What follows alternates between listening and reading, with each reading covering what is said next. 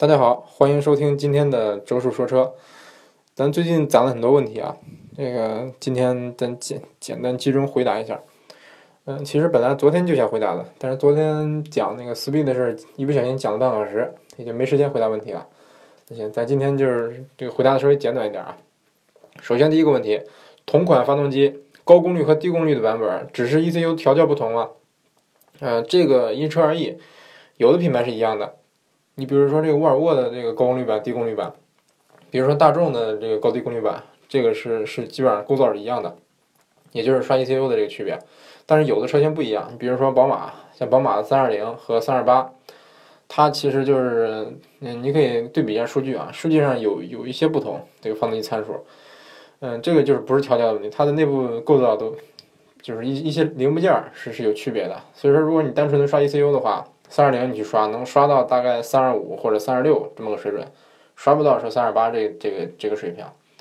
呃，况且你三你三二零能刷，三二八也能刷，对不对？你三二零刷了以后，你肯定还是比比比不上这个三二八刷 ECU 以后的这个效果，因为它本身就是，是不是本身就是有区别的？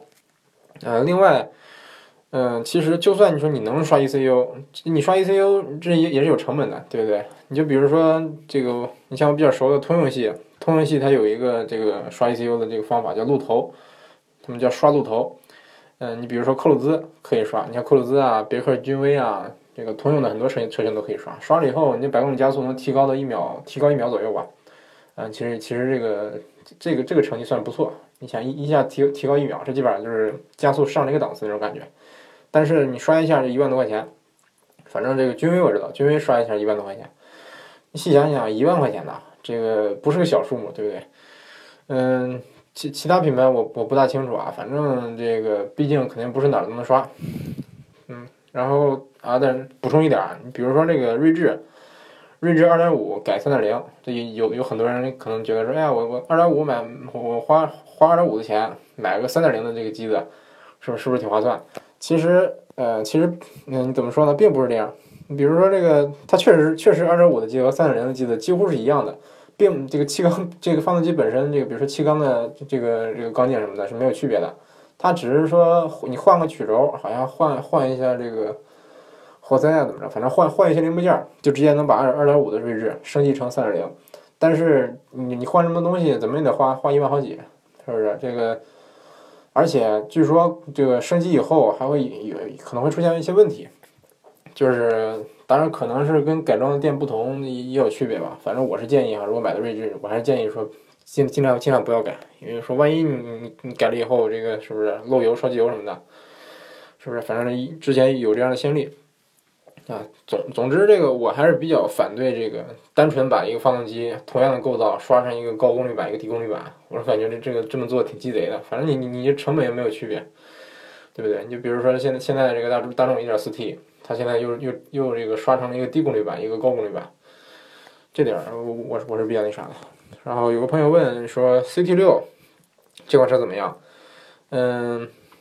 首先，我感觉这个车吧，它应该是跟你说跟它，它是该跟五系对标呢，还是该跟七系对标呢？它这个价位基本上是，价位基本上就是五系五系这个价位吧，像五系 A 六这这个级别，感觉是啊。但是实际上来说，它的尺寸不小，尺寸完全应该是个是个 D 级车的一个水准。嗯，但是它，你像它起价是多少钱？四十四万我记得是。然后看了看最低配的配置，其实也不算低。嗯。低配是虽然是二点 T 吧，二点 T 四缸的，这么大个车，感觉四缸机是不是有点可能是觉得差点意思？但是价位在这摆着呢，对不对？你像这个 A A 八 L，像七系什么的，优惠完了怎么也得个八十万左右吧，这怎么得七八十万吧？这个比它贵的可不是一星半点儿。另外，这 C 六它的轻量化做的非常好，它的这个车重非常非常吓人，车重一吨七。这么大个尺寸的车，五米二的车长，然后三米一的轴距，它车车重才一吨七，这比这个基本上就比比宝马五系还轻。嗯，它具体是怎么做到的呢？好像我看了看，大概是也也是用大量的这个铝制材料，铝合金什么的。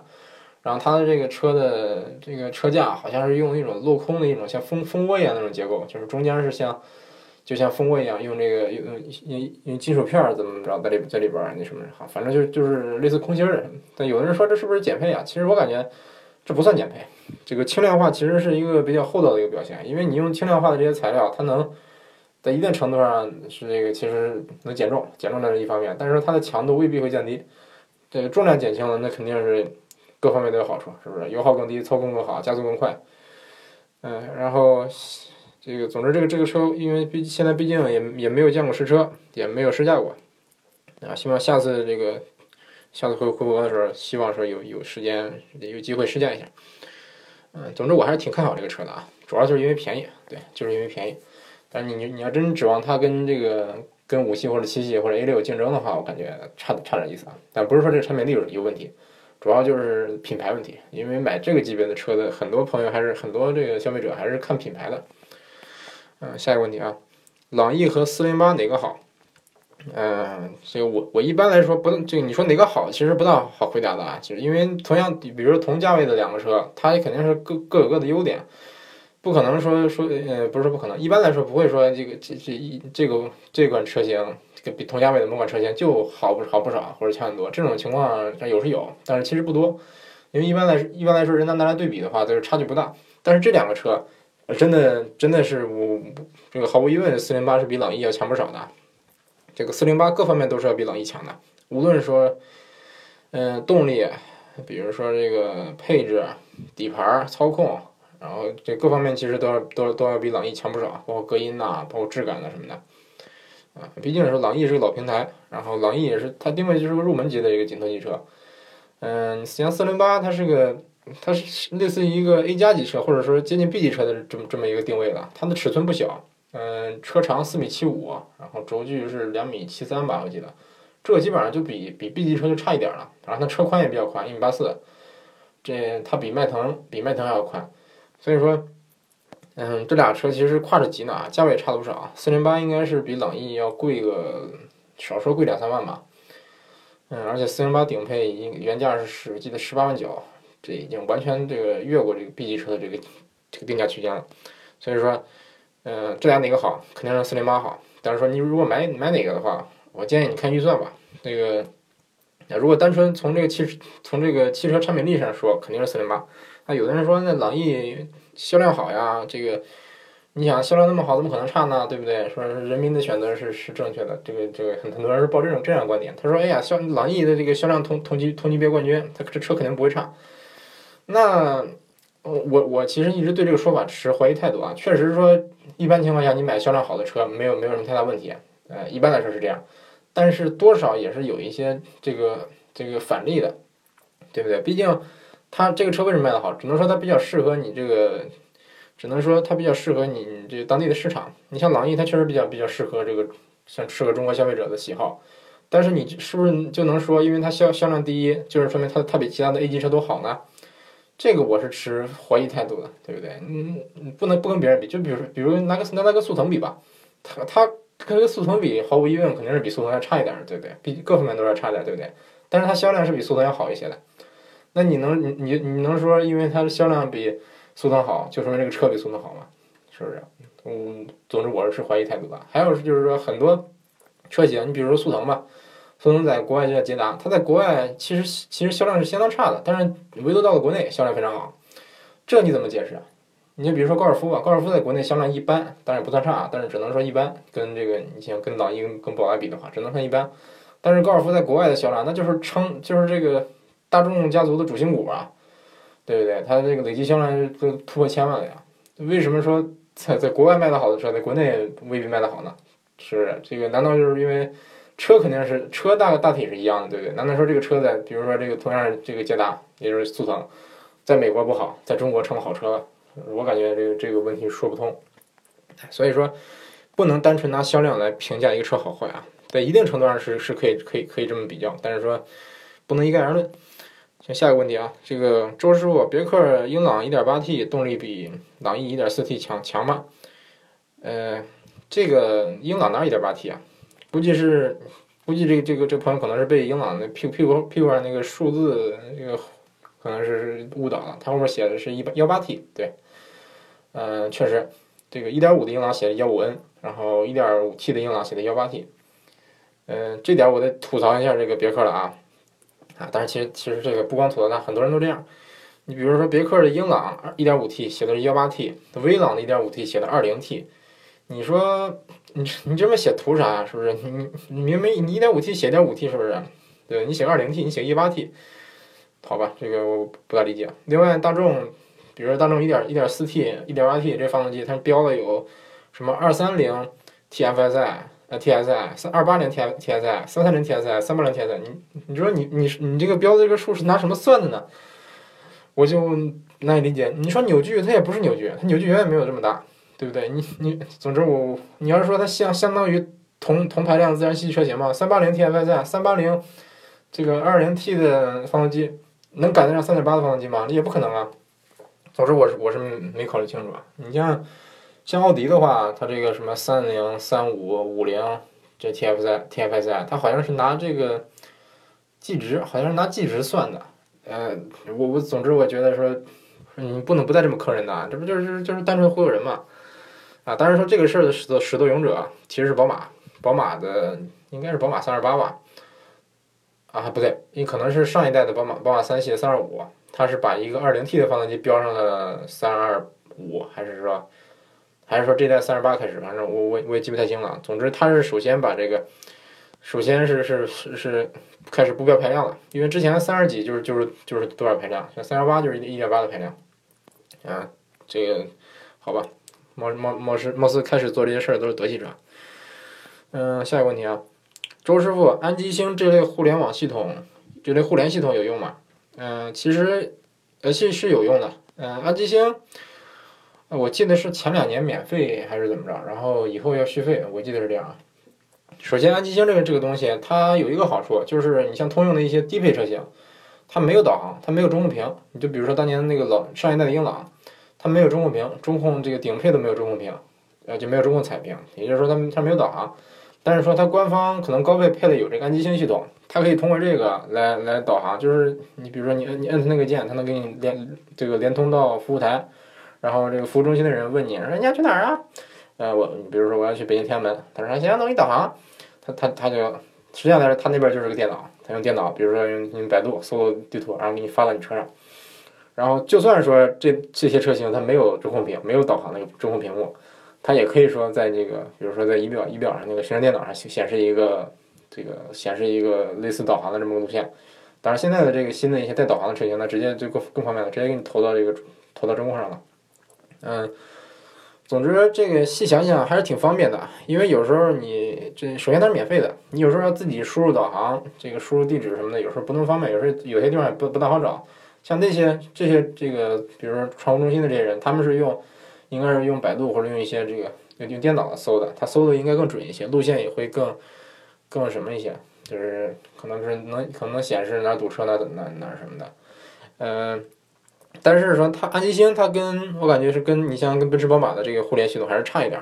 你像奔驰宝马其实也也有这相关的系统，嗯，大概就是在天窗控控制的这个这个位置，头顶上本来是应该放眼镜盒那个位置，他们没有眼镜盒，就放了一放了一一排操作按钮，嗯，有什么有 SOS，有什么反正好好几个按钮，但你也可以通通过这个旋钮，通过这个这个中控台来找到这个系统。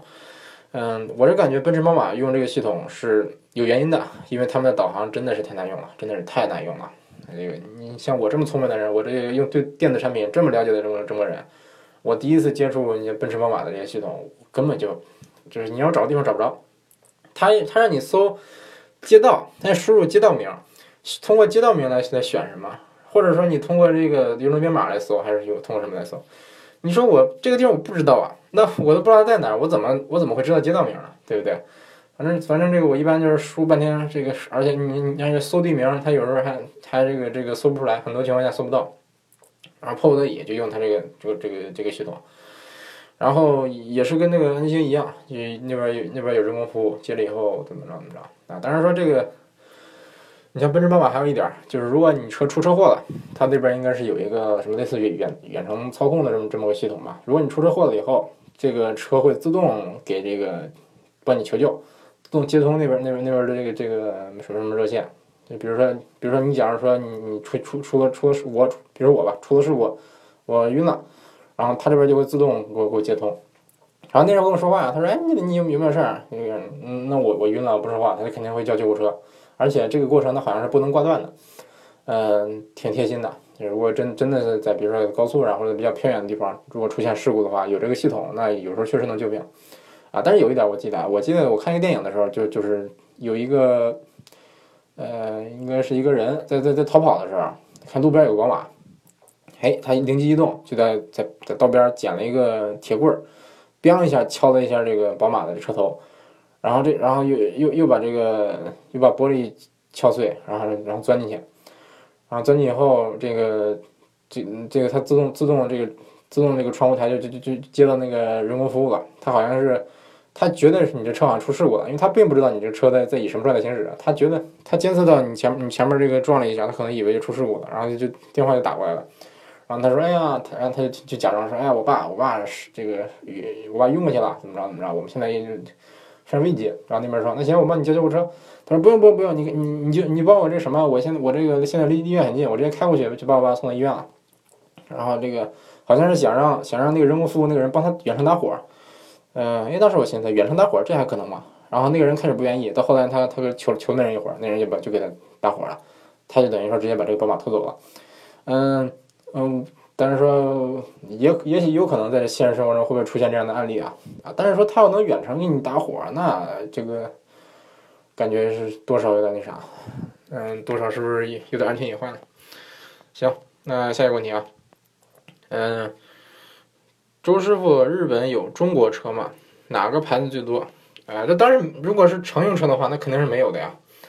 你不说中国车，韩国车都没有，韩你包括美国车都都没有。不能不能都没有吧？就是比如说家用车的话，美国车是几乎没有的。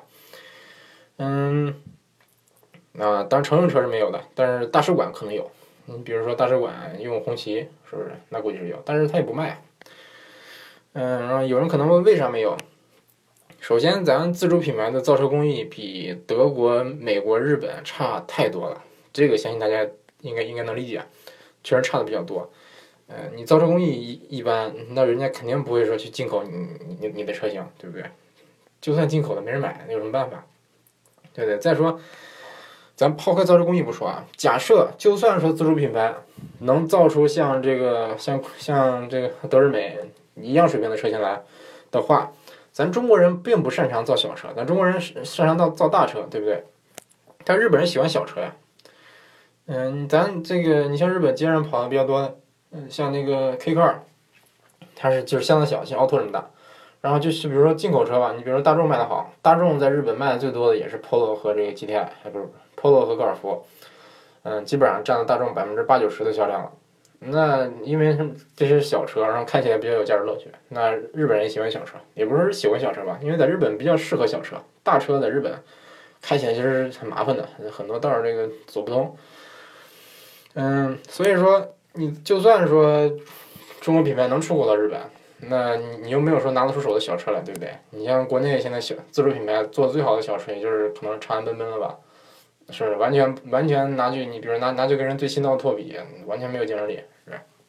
而且国外其实在日本本土有很多，那国内做的国内没有进口的一些车型，有有一些很小的车型，它其实产品力非常好，产品力非常强。比如说新马二，这个叫应该叫 Dem Demio，好像是这个名字。比如说这个，比如说日日产有个叫 Cube，有个叫 Cube 的一个车，方方的特别可爱。嗯，关键它这它这种小车，你看着很小，就三米多长，然后这个车重才几百多几几百公斤，嗯，零点几的排，零点六六零点六零点六六的排量，但是它的空间非常大，空间非常大。呃，这我都我都挺纳闷啊，这第一次坐的时候肯定寻思我坐不进去，但进去发现我这么宽敞，我这个身高，我这个体重坐进去感觉倍儿宽敞。嗯，所以说这类车型呢，自然在日本很畅销，卖的又便宜，配置又不低，是不是？该有的都有。你像什么自动启停，自动启停在日本的车上的配置率相当高，包括奥拓这个级别的车，很多车应该就是标配了。你像 ESP 也标配，嗯，几乎标配啊，也不其实不是标配，但是这个几乎几乎是标配。嗯，像你像 LED 大灯都有，我都见过，在这这么个小车上，包括日行灯，那更别说了。还有 LED 尾灯，总之这个，我我没什么可说的了。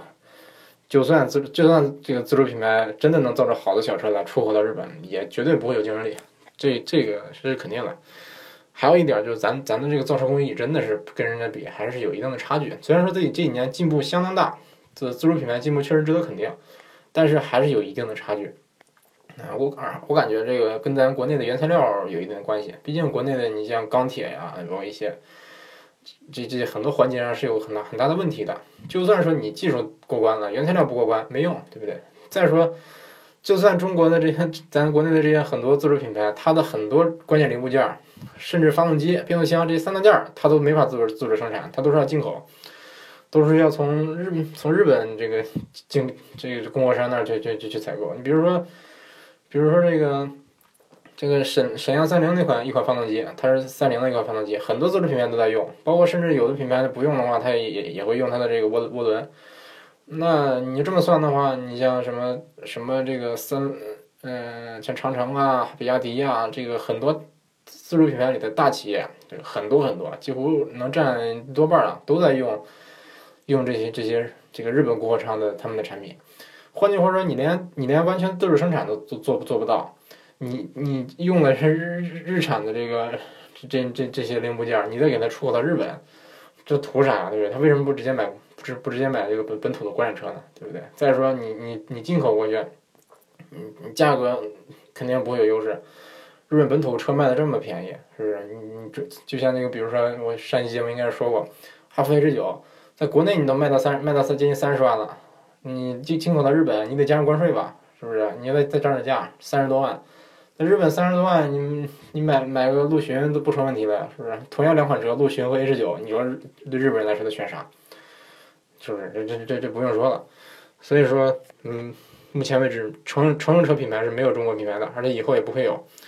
不光，嗯，这个不光日日这个日本没有啊，其实这个雪佛兰也是说被，嗯，像雪佛兰和福特。嗯，已经是福特是已经正式退出日本市场了。他之前我是见过福特的店的，在日本，但是加卖的叫嘉年华、翼虎、福克斯，呃，非常少，少到什么少到少到什么程度呢？我我我可以打包票啊，它比宾利还少。我见的宾利都比见的福见见的福克斯多。嗯，这可见说它销量少少少到什么地步了啊！我纳闷儿，这这么少的销量，你还能还在日本建什么店呢？这个就早就该退出日本市场了。包括雪佛兰也是，雪佛兰在日本卖的主要是。嗯，大黄蜂主要这种车，它它为什么为什么买？因为这个人买的话是图它那个文化，图要的这个范儿，并不是说它产品力多么强。嗯，你像家用车的话，克鲁兹这这这些车子，这些雪佛兰的车在日本都都没有卖。嗯，换句话说，没有竞争力。这个你想，这个就算在美国本土，这个日系车它的销量也是。嗯，家用车的话也是要超过的，超过美系车的，所以说我感觉美国也不会说不远万里去来来在日本来出口这些它的这些家用车型，啊，所以说这个当然问问我这这种问题的人非常多了，哎，就是答案很简单，没有。嗯，如果说除了乘用车以外是有的，比如说之前经常有很多这个在各种论坛上一些比亚迪的粉丝会拿这个事儿说说说事儿，就是说这个比亚迪的 K 九出口到京都当当公交车了，电动的。啊，经常有人拿这个说事儿啊，嗯，但是他确实确实是在在京都拿来当公交车，嗯，跑哪条线我忘了啊。之前之前我在关西的时候还想去坐一坐，但是后来这个离开关西了，也也后来就就没再回去坐。下次有机会的话去体验体验。嗯，其实这款车它之所以能日本会采购，我感觉并不是因为它的产品力有多么高，这个一一方面就是它这个在这个定位的这个产品是一个空白。嗯，它没有什么竞争对手。然后日本这边，它为什么要采购呢？它需要做一个姿态啊，需要做出一个我很环保的一个姿态。嗯，其实就就跟国内的这些这些厂商，各种厂商来推出这个纯电动的产品，嗯，我感觉是基本基本上动机是类似的，就是让你看见说，哎，你看我多环保呀！我现在大巴都有电动了。其实日本是有混动大巴的，但是说纯电动大巴是几乎是没有。呃，比亚迪这 K 九应该是。嗯，它应该也有可能有竞争对手，但是估计竞争对手会会不不是太多，所以说，它采购比亚迪电动大巴主要是一个，嗯，一个做做一个环保姿态这么个问题。啊，另外这个日本本土的厂商，我印象中他们也不怎么做大巴，因为我见过很多大巴都是都是现代的，都是现代和双龙的。嗯，虽然说乘虽然说乘用车我没有见过韩国车，但是说我也不知道为什么大巴会会用韩国车。嗯，然后坐起来感觉感觉跟普通大巴也没没有太大区别。好，那这个问题说完了啊。看下个问题。嗯，哎，我先补充一，先补充一点啊。其实这个日本不仅没有中国车，其实连卡罗拉和思域这些车都没有。嗯，这个有的人可能说了，说为什么没有卡罗拉、思域？这不是标准的日本车？啊呃，很可很可惜，反正现款的话是没有的，起码是没有跟国内同款的这个卡罗拉思域。日本人也也有一个叫卡罗拉，叫当然是日版的卡罗拉，它不是叫卡罗拉，叫卡罗拉后边还还有一个什么名字？嗯，比如说可以可以算是卡罗拉的变种，但其实这个车是比比卡罗拉要小一些的。呃，我感觉它跟它跟这个全球的全国全这个主销欧美的卡罗拉应该不是一回事儿。嗯，看起来不一样，外观内饰都不一样。嗯，然后这个思域的话，其实是老思域我是见过的，应该是六代吧，六代思域我是见过的，也是很少，非常非常非常少。嗯，我见过两次两三次那样吧。这个而且它未必就是就是。未必就是正规渠道进来的，它有也有可能是是，比如说是海外版本，对不对？反正现款的思域是没有的，九嗯八代九代十代都没有。嗯，这个是为什么？这嗯，我感觉嗯本来人家就不是主销日本的车型，对不对？主销本来就是主销欧美的，而且轿车在日本卖的都不是太好。你想像像三厢轿车在日本卖的好的，基本上就是最卖卖的最好的应该就是皇冠了。那你说就算他引进了卡罗拉，引进了思域，没人买。是不是？嗯，也没什么必要。嗯，其实这个其实很多车型就是就是可能在国内你卖的比较好的车型，在在在国外都是没有的。你比如说你你你像德国、美国车的话，你像德国车的话，像朗逸、宝来没有，像桑塔纳、捷达没有。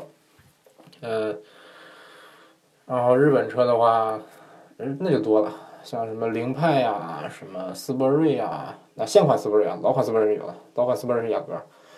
嗯，反正很多车型都没有，就对了啊。但是还有一点啊，日本有捷德，这点是很很让我让我这个吓一跳啊！怎么会有捷德？之前都以为这个捷德是一个中国特供车型，但是日本它就是有捷德，我吓一跳。而且动力总成也一样，嗯，好像是有混动版，嗯，总之挺挺奇怪的啊。啊，还有你比如说像这个，其实你像福克斯的福克斯、嘉年华这些，虽说是福特，应该是美国车，但是在美国也几乎是没有。嗯，为什么呢？它因为它虽然是美国美国的品牌，但是它主要是在欧洲研发的，也是主要销欧洲的。嗯，这就是，嗯，而且它跟美国的气质其实明显不不是太相符，对不对？你像美国，美国人如果买个小车的话，买家用车的话，他会他会买日系；如果买个大车的话，那就买美国车的话，买皮卡呀、大 SUV 啊，对不对？买那就买大车了。你像福特的这些嘉年华这些小车，明显就是比较适合这个欧洲的，比较适合这个欧洲的路况呀和和这个欧洲市场。啊，因为欧洲人他喜欢驾驶乐趣嘛，对不对？所以说你像欧洲卖的好的车，你比如说这个像像高尔夫，是福克斯、嘉年华、Polo 这些都卖的比较好，都是小车。你 SUV 的话，卖的好的，你像这个雷诺的那个雷诺的卡宾，包括这个日产的新逍客，卖都不错。但这些车都是就是比较有驾驶乐趣的车型啊，所以说，那所以说嘉年华、福克斯你。我感觉不要把它当成是是美系车，你就把它当成是一个欧洲车就行了，当成一个德国车就行了，因为它它的各方面的特性、驾驶特性也是跟美国车不怎么沾边儿。另外还还是这这个问题，就是不要拿不要给车扣帽子，一般来说别轻易的给人说，比方给你扣一个美国车的帽子，扣个日本车的帽子，扣个德系车的帽子。嗯，这个问题我说过很多遍了啊，没有什么意义，因为很多车型你是分不清它的车系的，对不对？你比如别克，它旗下既有美国车，又有韩国车，又有又有又有德国车。对不对？你比如说日产，它是算法国车呢还是算日本车的？不大不大好分。哎，好，那咱今天这个问题回答差不多了啊，这个相当于二十八，马上三十分钟了。那行，今天就先录到这儿。呃，也希望大家继续关注咱这个周叔说车的节目啊。呃，之前之前那个更的那一期有关谈恋爱的那个节目，呃，我近期就会就会更新啊。其实本来想今天更新的，但是。呃，但是新的人还是先准备准备，可能这个明明后天就会更新，啊，希望欢迎大家继续关注周叔说车，下期再见。